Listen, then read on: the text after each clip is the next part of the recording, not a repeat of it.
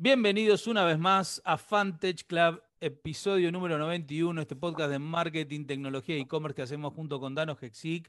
Estamos hoy ya casi hasta lo, que diría un, episodio bisagra, porque finalmente está con nosotros de invitado Ale La Rosa, crack absoluto para tanto para Dano como para, para mí, amigo de la casa, pero por sobre todo un, gran ejemplo del trabajo de, la brillantez y de muchos años puestos en este mundo emprendedor. Así que bienvenido, Ale, gracias por participar. Finalmente, queridos, eh, muchas gracias por invitarme. Aparte me, de tenerles mucho cariño a los dos, eh, me encanta el trabajo que hacen. Así que muchas gracias, estoy muy contento de estar acá con ustedes. Bueno, gracias. Para quien no sabe, Ale es cofundador y, artífice de muchos proyectos eh, grandes del mundo emprendedor, FIO, eh, Agrofy, eh, Digo, hay mucho dando vueltas, Ale, en lo que estás haciendo, desde el agro, pero también desde entender y desde temprano, porque arrancaste por lo del 2000, entender que esto de Internet iba en serio y había, había mucho por, por crear en valor y capturar de ese valor.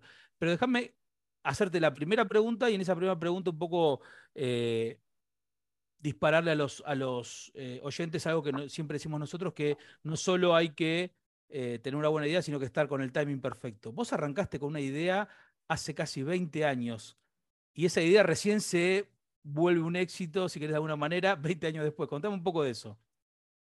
creo que nosotros arrancamos con una visión y un modelo de negocios y lo que estaba fuera de timing era el modelo de negocios, que fue lo que cambiamos en su momento. O sea, nuestra visión era que había una gran oportunidad en ayudar a los productores agropecuarios a comercializar su producción de una mejor manera, manejar el riesgo de precio, entender cómo funcionan los mercados. Y así nació FIO con esa visión, pero con un modelo 100% basado en Internet, que eso es lo que no funcionó hace 20 años, fue lo que migró a muy analógico después de la crisis argentina del 2001 y se fue digitalizando gradualmente, pero siempre quedó ahí el gen de armar una compañía cuyo foco fuera puramente eh, ayudar al desarrollo del comercio electrónico en, en los agronegocios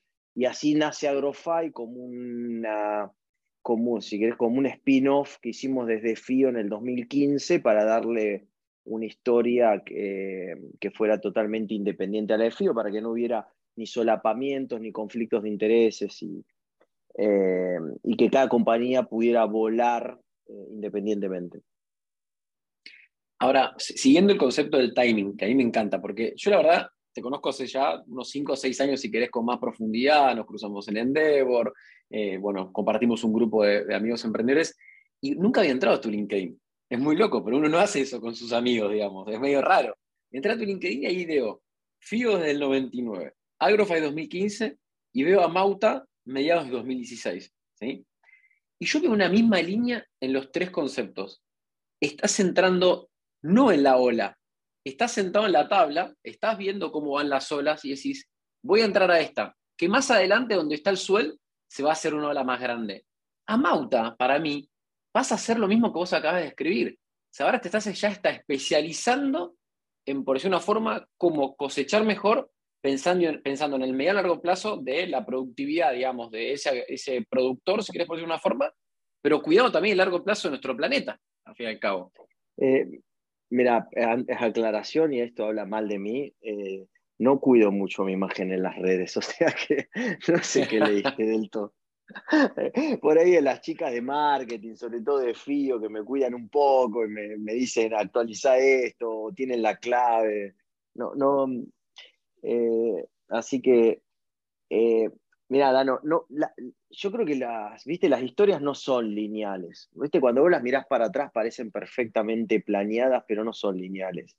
O sea, FIO hoy tiene un ecosistema de negocios que muchos de esos negocios podrían ser una empresa en sí misma, ¿está bien? Y está todo adentro de un grupo. De hecho, FIO tiene muchas sociedades adentro de la misma compañía, eh, por cuestiones de foco, regulatorias, eh, eh, por tener la posibilidad a lo mejor de sumar socios, que no estén todos los negocios dentro del mismo paraguas. O sea, te diría que nosotros cada vez hablamos, lo que pasa a mí no me gusta, nunca me, me, me gustó el nombre grupo, ¿está bien? Entonces no, hablamos de grupo FIO, pero vos podrías decir que FIO es un conjunto de negocios, o, de, digamos, y muchos de los cuales operan como una empresa, como empresas o como negocios independientes.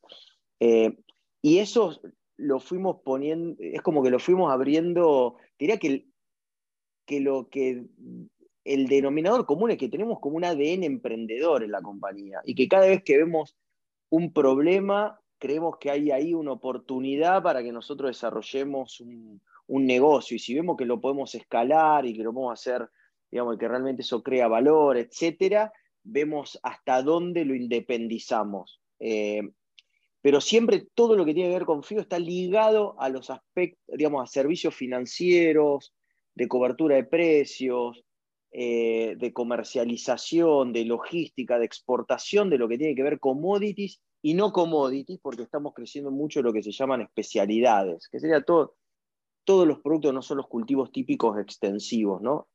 Eh, que produce Argentina. Cuando, pero siempre miramos la parte productiva de nuestros clientes.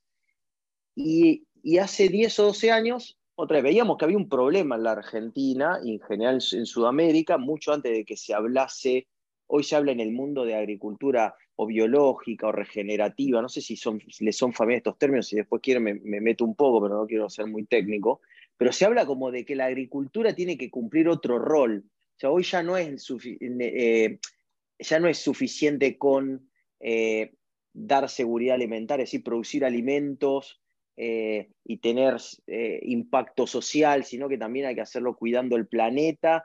Y ahora se habla de regenerar el planeta, o sea, no solamente hay que cuidarlo, o sea, dejar de destruirlo, sino hay que empezar a reconstruir lo que ya arruinamos después de décadas de malas prácticas. Y nosotros, antes de que se hablase de todo esto, que los últimos dos o tres años es un boom y la mayoría de los fondos de Food and Actec tienen mucho foco en lo que es agricultura regenerativa, bonos de carbono y agricultura o productos biológicos y muchas cosas se están hablando hoy en el mundo del agro a nivel global, nosotros dijimos algo mucho más sencillo.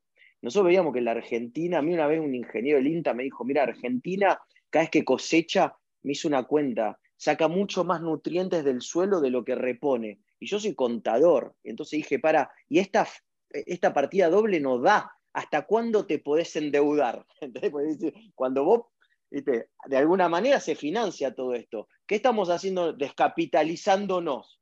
Bueno, ¿y hasta cuándo te puedes descapitalizar? Y mirá, depende de la región de Argentina, pero en 40, 50 años vamos a hacer un desierto. Y yo dije, esto se va a frenar antes, esto tiene que cambiar. Y ahí fue cuando nos metimos en el mundo de la fertilización. Y el primer especialista que traigo a la compañía me dice, ¿sabes qué pasa? Vos estás hablando de fertilización, Alejandro. Me dice, hablar de fertilizar es como hablar de comer. Y vos no tenés que hablar de comer, vos tenés que hablar de nutrir. Porque vos lo que se viene para las personas y lo mismo para las plantas o para los ecosistemas es darle a cada persona o cada eh, planta exactamente lo que necesita, no darle de comer así cualquier cosa por darle de comer. O sea, Argentina comía poco, vamos a ponerlo así, el, campo argentino fertilizaba poco, que sería comer poco, es como decir, sos un desnutrido. Después sos un malnutrido, que sería fertilizar, pero fertilizar mal o demás.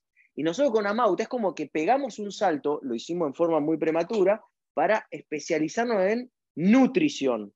Es decir, vamos a darle a cada planta, en cada ambiente, en cada momento, exactamente lo que necesita para aumentar la producción, regenerando, cuidando el ambiente, el agua, el suelo, contaminando menos el aire, etc. Y así nace Amauta. Elegimos la marca, digamos, como un nombre quechua, que, es el, maestro quechua que enseñaba la agricultura, ¿no? enseñaba eh, a cultivar la tierra y porque también queríamos un nombre que, fuera fuerte para, que nos acompañara en Latinoamérica. Bueno, el tema es que también salimos muy temprano, no tanto como Internet en el 99, pero salimos muy temprano. La verdad es que entre el 2011 y el 2016 perdimos mucha plata con lo que hoy es Amauta, porque Amauta hicimos el spin-off en el 16, pero empezamos en el 2011 a invertir. a contratar gente, a ensayar productos, a desarrollar tecnología. O sea, eh, fueron cinco años invirtiendo. Ahora, viste, invirtiendo estoy haciendo con las manos en las comillas, porque podría decir perdiendo. Pero, viste, los emprendedores cuando pierden están invirtiendo. Eh, eh, suena mucho mejor, ¿no? Estamos aprendiendo, estamos equivocándonos, estamos corrigiendo, estamos armando equipos. Pivoteando. pivoteando. y cuando le encontramos la vuelta, después de mucho tiempo, hicimos el spin-off para realmente ahí darle vuelo. Y la verdad que es una compañía que, creció desde el 2016 a hoy al 80% anual compuesto en ventas. Y ya está en, en cinco países. Una locura, una locura. Ahora, déjame, para llegar a la pregunta, tengo que explicarle a la audiencia, eh, porque la pregunta va a estar bien enfocada en algo puntual, que Ale fue primero CEO del año en Endeavor, CEO del año en Vistage, o sea, la, la capacidad de gerenciar y manejar una compañía, uno generalmente cree que es algo divino y vos en este minuto y medio o dos que pasaron explicaste cinco o seis cosas que si la gente vuelve para atrás el podcast, y los animo a que lo hagan, lo van a escuchar por partes. Habló de nosotros, nunca dijo yo tuve la idea, yo hice. Habló de nosotros siempre. Habló que cuando arrancó a Mauta vino alguien y le dijo, me parece que va por acá, y, fue capaz de seguir a alguien que sabía más que él en ese campo para poder generar eso. Habló de que, y, sin medias tintas, dijo, perdí plata durante cuatro años para entender el negocio, va a reinvertir, con lo cual también acepta que las apuestas no siempre salen bien. Entonces, cuando uno habla de, un, proyecto exitoso, se olvida que vos muy bien lo marcaste, es que en realidad los puntos hacia atrás en la óptica del espejito del auto de la moto se ve una línea recta, pero en medio se pasaron curvas, valles, pozos, ¿no? De todo. Y la pregunta concreta es, una de las cosas que tenemos el placer, Dano y yo, de conocerte, que creemos que es uno de los grandes valores eh, que vos tenés, es la capacidad de armar equipo, la capacidad de rodearte de gente. Y una de las grandes deficiencias que todos los emprendedores tienen, y creo que los emprendedores tecnológicos más aún, es la de poder delegar en ese equipo realmente la gestión, el laburo, finalmente todos creemos, y, erradamente, que somos los mejores haciendo lo que hacemos. Y eso nos lleva en un loop de no entregar la bandera de las finanzas, la bandera del producto, la bandera de todo. Y creemos, y Dano, no, corregime si me equivoco, pero no conozco honestamente de cerca a alguien que haya hecho también ese trabajo, el de armar equipo y delegar. Contame qué miedos y qué desafíos encontraste en ese proceso? Porque imagino que no es que lo aprendiste de la nada, digo, eso se va aprendiendo de vuelta, ver curvas, valles, ¿no? De todo un poquito. Ah. Eh, dijiste muchas cosas, a ver cómo, cómo, yo creo que la mayoría de las cosas, Ari, eh, las aprendí, ahora sí te hablo en primera persona, eh, con tiempo, digamos, dedicándole tiempo, digamos, a, mí tuve la suerte de, poder eh, conocer gente como que, tenemos en común, digamos, dentro de vistas de la red Endeavor, eh, que me inspiraron, que creo que lo que sirven, para lo que sirven mucho las redes es para, de alguna manera, para desmitificar, ¿no? Cuando encontrás gente que, que te parece, un, que, te das cuenta que es un crack, pero cuando lo empezás a conocer decís, che, pero la verdad es, eh, lo único que hizo fue, no sé, ser consistente, no abandonar, humilde, escuchar, claro, y ser generoso. A, mí, me sirvió mucho, yo aprendí, digamos, mucho de, la gente con la cual tuve la suerte de, cruzarme. Eh, también los socios que tuve me ayudaron muchísimo. Eh, al principio, cuando empecé a emprender, que tenía 23 años, tenía eso, viste, de, como el, como el creer que el emprendedor tenía que ser el que más sabía, ¿no? Y, el que tenía la visión y, el que decía cómo tenían que ser las cosas y opinaba sobre el producto, la estrategia, tomaba casi todas las decisiones importantes. Y después con el tiempo me fui aprendiendo que lo, lo importante es, es traer la gente correcta y que sea mucho mejor que vos y, mi rol, si querés, más bien el de amalgamar, eh, juntar todas las partes y, ayudarlas desde mi rol, pero eh, si no sería imposible estar, nosotros estamos en negocios muy, digamos, muy distintos uno del otro, o sea, tenemos gente muy preparada en negocios muy distintos y, yo que con total honestidad, digo, toco de oído en muchos, en la mayoría de los temas. Eh, o sea, ya casi cada vez te diría me, me, siento, eh, digamos que no soy experto en casi nada, ¿no? Eh, Ahora, ¿cuánto sé de, de, trading de granos? ¿Cuánto sé de nutrición vegetal? ¿Cuánto sé realmente de comercio electrónico? digamos, no sé, lo cuánto sé de, Sí, lo necesario para poder digamos, mantener una charla con, las personas que lideran estos negocios o estos, o estos equipos. Creo que para mí una de las palabras que te traza eh, y es transversal a mucho de lo que venís comentando es el concepto de la humildad. A mí no me deja de sorprender, o sea, yo creo que la gente quizás no conoce lo que significa realmente el tamaño de Agrofy, de Amauta, de FIO, digamos, y, todo lo que significa en términos de, de, para mí me encanta decirlo, de Rosario para el mundo. Aprovecho que, que uno de nuestros oyentes es mi vieja de Casilda, que siempre te pregunto ahí, si conoces a alguien de Casilda como si fuese que son dos, pero más allá de eso, dentro de la humildad, a mí hay algo muy loco, porque yo te escucho y, como constructor, si querés, de estos equipos y, constructor de una gran ejecución detrás de esos equipos, muchas veces muchos emprendedores se encuentran eh, mismo en nuestras redes escuchando tanto del concepto de tengo que hacer una ronda de capital, tengo que sí o sí levantar capital para hacer tal cosa.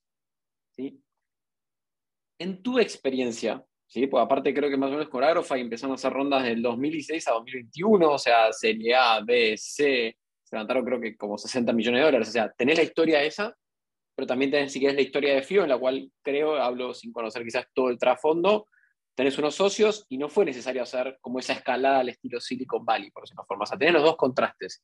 Si hoy te parás retrospectivamente a hablar acerca de alguien que vi te pregunta, ¿me conviene salir a levantar capital hoy o me conviene agachar la cabeza y salir a ejecutar, a generar nuevos clientes, a probar que el negocio realmente puede escalar en X países, en X industrias? ¿Qué le recomendarías y en base a qué? Está buena pregunta. Eh, creo que primero depende eh, en qué negocio esté el emprendedor, además de... O sea, no creo que cualquier negocio sea eh, invertible por la industria del capital de riesgo. O sea, creo que para ir a buscar dinero a un fondo de capital de riesgo o a un inversor que, actúe como inversor ángel, pero que tiene la misma lógica de buscar multiplicar por muchas X en un determinado periodo de tiempo y, y tener una salida, ese es el modelo de negocio tiene que estar alineado a eh, la forma de invertir que tienen esos inversores. También que eh, muchas veces tienen plata de terceros, generalmente cuando es un fondo tomó plata, la tiene que devolver en un plazo de 8, 10, 12 años, eh, tiene que, va a apostar muy fuertemente, va a asumir mucho riesgo porque lo que le sirve a su modelo es que la compañía multiplique su valor por 10, 12 veces o más en un periodo corto de tiempo o que no pase o que cerrarla. O sea, no le sirve a un fondo una compañía que se sostenga con un margen bajo de rentabilidad eh, a lograr en un plazo de, digamos, en, el largo plazo. No le sirve y que se vuelva lo que los americanos llaman un lifestyle company, ¿no? que son la mayoría de las empresas. Empresa que tiene accionistas, que a lo mejor le lleva mucho tiempo con tener un negocio estable, que crece una, digamos, que crece a tasas bajas y a lo mejor es muy rentable, paga dividendo, pero eso no es lo que le sirve un fondo de capital de riesgo. Entonces, si tu modelo de negocio no está alineado, digamos, no, no, no le sirve a tu empresa eh, fondearse, o sea, pues no le sirve seguir esa estrategia, yo te diría, anda a buscar socios de otra característica si es que necesitas capital. Obviamente que lo ideal sería, no hay mejor forma de financiar un emprendimiento que con la plata de tus clientes. O sea, nosotros en Amauta, que vendimos hace un tiempo una parte importante, un grupo español muy fuerte, la armamos sin poner plata. Pusimos plata desde FIO, pero cuando hicimos el spin-off, yo me encontré a la vuelta y empezamos a contratar gente en serio, a Mauta lo dijimos, che, todo el EBITDA que generamos lo reinvertimos. No le pedimos, todavía seguimos así prácticamente, no le pidamos plata a la compañía, reinvirtámoslo en investigación y desarrollo, en abrir nuevos países, en contratar más comerciales, más gente en, en, en en marketing. Y, nunca la tuvimos que fondear a la compañía. Y en el caso de FIO, tenemos socios, buscamos socios estratégicos que tenían un horizonte muy de largo plazo, que nos, que nos apalancaban el negocio, que nos ayudaron a desarrollar el negocio, porque tenían un conocimiento muy profundo de la industria, y que, y que, hoy no se quieren salir, digamos, ni locos, o sea, de hecho no, no se quieren salir.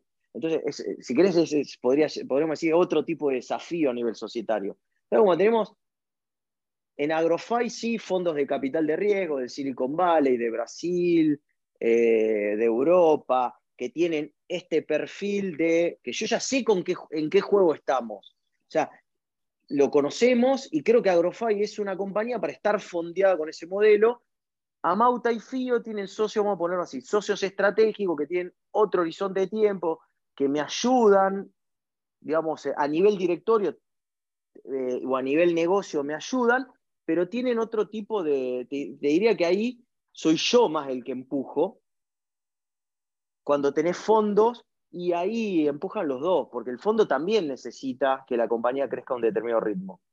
La hice un poco larga, disculpe. No, no, pero clarísimo, clarísimo para, ver las diferencias. Eh, yo una de las cosas que, que, me surge siempre cuando charlamos es cómo los emprendedores priorizamos para lograr hacer que nuestro tiempo valga. Al principio lo primero que haces es laburar 18 horas. Todos arrancamos laburando, durmiendo 3 horas y más. Después te das cuenta que en realidad no sirve y lo que en realidad sirve es priorizar en general, ¿cuál es tu método de priorización? En general te hablo, ya no estoy hablando de algo particular. Digo, porque si hay algo que aprendiste con el tiempo, seguramente es hacer efectivo en tomar las decisiones importantes y no estar en la. Entonces, ¿cómo haces para priorizar y cuándo crees que una decisión eh, se cae hay que, y tiene que ser tomada y tenés que, digamos, integrarte a ese proceso de decisión? Em, primero, em, es que yo soy de empoderar mucho a la gente que trabaja conmigo. Y eso es fácil de decir y no es tan fácil de hacer. Porque uno habla de delegar, pero después obviamente está soplándole la nuca a la gente y, llevándola a que tome las decisiones que uno querría tomar y se mete y, o, la pasa por encima. Y yo cuando te hablo de empoderar es que si yo creo que hay que hacer A, pero el gerente general de Amauta cree que hay que hacer B, se hace B. Punto. Eso es empoderar. Digamos, lo único que yo pacto con, la, con mis equipos, si querés, son los grandes límites. De decir, bueno, no, acá sí me meto yo, por decir algo. El nivel de riesgo que podés asumir, no sé, por, ponerlo en alguna decisión de ese tipo, ¿no? Eh, o en el caso de con mi socio Maxi, que es el CEO de Agrofy, eh, tenemos un plan de inversión, ¿no? lo que se llama en, el mundo de la tecnología el burn rate, que es la caja que quemamos para crecer por año. en ese tipo de decisiones sí yo tengo que estar de acuerdo, pero son ese tipo de decisiones. Ahora, yo no voy a decir, no, saquemos al country manager de tal país o pongámoslo, o enfoquémonos más en esta categoría y no en tal otra. Yo puedo preguntar, digamos, eh, pero yo respeto mucho, entonces, eso ya de por sí, eh, digamos, es como que libera mucho tiempo de mi agenda, porque no, y, me permite a mí ver las cosas desde, desde otro ángulo, eh, que realmente es un ángulo de muy alto vuelo. entonces, y obviamente todo esto, que te estoy contando la foto de hoy, Ari, pero, pero hace 10 o 15 años, no, no, o sea, yo es como que siempre cuento como anécdota que se da una paradoja, vos hablas del emprendedor que trabaja 18 horas, eh, cuando nosotros a lo mejor en FIO éramos 40, 50 personas, a lo mejor hace 15 y 7 años, yo trabajaba, me acuerdo que me levantaba y me iba a la oficina, estaba mucho tiempo en la oficina, y ahora que estamos en muchos países con, las, cada una de las empresas, están en más de un país, o sea, tenemos mucha gente en muchos lugares, mucha gente en forma remota, muchos negocios muy complejos cada uno y diverso del otro, yo tengo la agenda mucho más liberada. O sea, o sea no es, es como inversamente proporcional. O sea, cuanto mejor la gente que puede traer a trabajar conmigo eh, y con el nivel adecuado de autonomía, empoderándola, estando de acuerdo cuál es el propósito, la estrategia que tenemos que seguir, te diría que después es muy poco lo que yo me meto muy poco. Ahora, eso también te permite, al estar en la famosa, como decían los americanos, en la vista de los 10.000 pies, también estar pensando un poco más en la estrategia y viendo el mediano largo plazo, ¿no? Un poco también, quizás mucho de eso se ve simbolizado, eh, se, ve, Eso. Perdón, Dano, eh, creo que decía cómo priorizo, no, me parece que no te respondí esa parte, pero yo te diría que, mm, mi priorización es trabajar en cuáles son, eh, digamos, discutir todos los años el, a dónde va la compañía y cuál es el plan del año que viene. Pero una vez que ya todo eso lo fijamos, yo después a, nivel operativo es muy poco lo que me meto. debe ser igual, ¿no? Difícil ver algún fueguito en algún lado y no salir como un bombero y decir, alguien se tiene que dar cuenta. Pero siempre, no, siempre con un rol como de ayudar, como te decía, de empoderar. Che, a mí, no sé, si hay, digamos, si hay algo que me parece que no está funcionando, por ejemplo, un negocio que está, proyectamos algo, está 30% abajo en venta, por, no sé, por decir algo.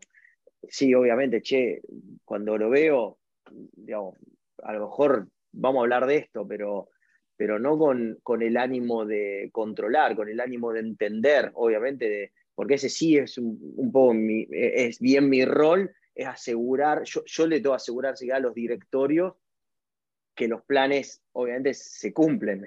Ese, ese justamente es el follow-up de la pregunta, ¿no? ¿Cómo cambió tu rol de ser de ejecutor a maestro de orquesta y ahora un gran comunicador? Cuando tenés tres compañías andando, tres directorios, inversores actuales y potenciales, te has convertido en una especie de comunicador. Tu rol es comunicar y poder contar bien las historias, ¿no? Hacia los directorios creo que sí que es manejar las relaciones con los socios y, comunicar desde ya, eh, reportar también, eh, o traer a los gerentes generales, pero ayudarlos en ese rol de reporte y de, digamos, de, eh, tengo un rol de control, como te digo, porque hay límites, digamos, en, creo que eso, eso es sano, o sea, a cualquier nivel de, una compañía, desde el gerente general para abajo, hay límites en los riesgos, bueno, las decisiones que, cada nivel puede tomar. Eh, entonces yo a, mi nivel es como que marco realmente cuáles son, eh, digamos, mi rol es que las compañías operen dentro de determinado marco que fue el que acordamos. Em, bueno, y eso, y después le dedico mucho tiempo a entender el entorno. Yo diría donde más está mi tiempo es a entender el entorno dentro de los cuales se desenvuelve cada negocio, ¿está bien? Para entender hacia dónde tienen que ir. Le contaba a Dano que estoy llegado recién, llegué de una feria que se hace en Francia, es la CIAL, es una de las ferias de la alimentación más grande del mundo, y porque FIO armó una, un negocio hace dos años que se llama FIO Foods, para entrar en el negocio de exportación de especialidades, apostando al crecimiento del consumo de la producción de alimentos basados en proteínas vegetales, ¿no? Y creo que Argentina y Sudamérica tienen un rol para cumplir ahí muy fuerte FIO nunca había entrado en ese negocio. Hay puntos también para conectar con lo que hace Amauta. Eh, y armamos el negocio hace un par de años. La verdad que crecimos muchísimo y el equipo va a este tipo de ferias. Yo no he habido nunca y, fui para, para entender. A ver, es como, si no voy a un lugar así, es como que nunca termino de poder ser un interlocutor válido del equipo que está liderando este negocio, ¿no? Pero fui a acompañarlos, los acompañaba en las reuniones, en las presentaciones, en el stand, eh, digamos, y es un mundo nuevo. Y la verdad que también lo miro con otra frescura, ¿no? Digo, che, pero acá AgroFi tiene una oportunidad enorme. Hay un montón de empresas acá que podrían vender en Latinoamérica y que podrían llegar a los productores de Latinoamérica. ¿Qué mejor canal que AgroFi para eso? Que AgroFi podría estar vendiendo a merchants, que, tengo mucho foco en los merchants de Latinoamérica, pero podríamos estar trayendo merchants de otra parte del mundo que quieran llegar al productor, somos el mejor canal para eso. Entonces, como que en, mi rol es, eh, eh, quería llegar a esto, ¿no? Como que también medio conectar los puntos, ¿no? De lo que hace cada compañía, porque hay puntos para conectar, aunque las compañías operen independientemente. Claro, sinergias, exactamente. Entonces, muchas, eso me pasa todo el tiempo estoy trabajando para Agrofy, se me ocurren cosas para FIO y, así, ¿no? Y viceversa. Y sobre esos pensamientos que estás, básicamente porque al tener, entre comillas, la agenda más liberada y poder ir ahí, y poder eh, nutrirte más información, también te debe pasar que a todo emprendedor, si querés, que no suene mal lo que voy a decir, más joven o quizás menos sabio, entre comillas, en términos de la experiencia que ya vivió, para decirlo de otra forma, eh, se encuentra con un montón de oportunidades. O sea, yo imagino, llegás y tenés el stand de Vertical Farming, por ejemplo, si querés. Tenés el stand de él que está tocando el ADN de la planta para cambiarlo aún más profundo y que descubrió que no sé qué. El stand del cannabis, por decirte un ejemplo. Y cada uno de esos se, abre en 27 stands, no uno. Y claro, vos también tenés que tener la posibilidad de hacer una suerte de tamiz, porque vos podés agarrar y cualquiera de los tres que te nombré tiene eh, connecting points, digamos, tenés lugares donde puedes conectar las tres compañías que tenés y hacer algo. ¿Cómo es tu proceso, entre comillas, de tamizar, de depurar una nueva idea, si querés, para por lo menos lo de tu grupo, o si querés a modo personal? Porque creo que es una de las piezas más importantes para vos, emprendedor, viste, empezando. Todo te parece una oportunidad y muchas veces no pones en la balanza costo-oportunidad. totalmente, pero creo como, viste, un libro, un libro que escribió Peter Thiel que se llama De 0 a 1, de 0 to 1, Bueno, viste que hay una parte que a mí me pareció muy inteligente cuando habla de, convertirse, creo que, y a, mí me, hizo un clic, porque cuando nosotros armamos Agrofy y empezamos a hacer las rondas de inversión, yo ponía mucho foco en hablar de que atacamos un mercado enorme, ¿no? Y que el addressable market era enorme, y en mostrar que íbamos a hacer un montón de cosas y que íbamos a tener un porcentaje, teniendo un market share muy chico de algo tan grande, ya hacíamos una compañía enorme. Y ese era nuestro storytelling. Y, y no funcionó, entre paréntesis, ¿no? Lo que no sé si no funcionó del todo a nivel ejecución eso después. Porque Después con el tiempo, con Agrofy, empezamos a ver que habíamos lanzado un montón de categorías que no tenían sentido, países que no tenían sentido, y empezamos como a, decir, che, pará, focalicemos, focalicemos, porque eso del blitzscaling, la verdad es funciona para mí algunos emprendedores en alguna geografía, en algunas industrias. Creo que es un error leer el libro de blitzscaling del fundador de LinkedIn y decir, eh, y aplicarlo a Sudamérica, una industria que no crezca a tasas, eh, digamos, de, tres dígitos año contra año. O sea, creo que hay mucho riesgo ahí. Y yo creo que algo que aprendí en Agrofy es que empezamos con esa onda de agarremos un porcentaje muy chico de todo este addressable market, ¿viste? con distintos negocios, categorías, etcétera, en muchos países al mismo tiempo, y después fuimos como acotando y ni hablar con lo que está pasando este año en el mercado de capital de el mercado de capital y que impacta el, capital, mercado de capital de riesgo, es como que eso con más razón estamos haciendo mucho foco en decir menos cosas, o sea, haciendo foco en estamos en tres unidades de negocios, en, principalmente haciendo foco en Brasil, eh, en determinadas categorías, ¿no? Y decimos, esto es lo que no puede fallar. Y después, si querés, eh, entonces, a mí me parece importante, Dano, el, con cualquier negocio, primero decir, bueno, me hago fuerte en algo. Entonces, una cosa es que yo que no tengo, si querés, voy con esta, medio como al acecho de ideas, me puedo dispersar y pasar, pero el equipo, no, el equipo tiene que tener una misión concreta y primero hacerse fuerte en algo antes de saltar a abro la segunda línea. Eso, eso es algo que, que yo en general se, digamos, se lo pedimos a todos los negocios. No, vengas con la idea 2, la 3, la 4, cuando la 1 que presentamos, aprobamos, etcétera, y que la oportunidad todavía sigue, salvo que digamos, che, me equivoqué, y lo que te di, digamos, no va, pivoteemos, como decía Ari antes, de la famosa pivotear, ¿no? Del emprendedor, que es una habilidad muy importante porque creo que los emprendedores aprendemos empíricamente. O sea, sí, todo muy bien, discutimos ideas, planificamos, armamos el deck, lo que fuera, pero después aprendemos empíricamente. Necesitamos hacer para poder aprender, somos doers, además de, si querés, soñadores. Entonces, el tema de pivotear es como parte del proceso de aprendizaje, de ir haciendo y dándote cuenta de cosas que si no las hacías, es muy difícil aprenderlas eh, en el pizarrón. Eh, pero cuando lo que estás haciendo está funcionando, yo creo que hay que primero tratar de consolidarlo antes de saltar a la próxima. Excelente. Excelente. Vos sabés que este probablemente es el episodio más largo grabado en FTC y nos queda la mitad de un episodio más para grabar, porque tenemos 100 millones de preguntas, con lo cual estás obligado a reaparecer el año que viene en algún momento.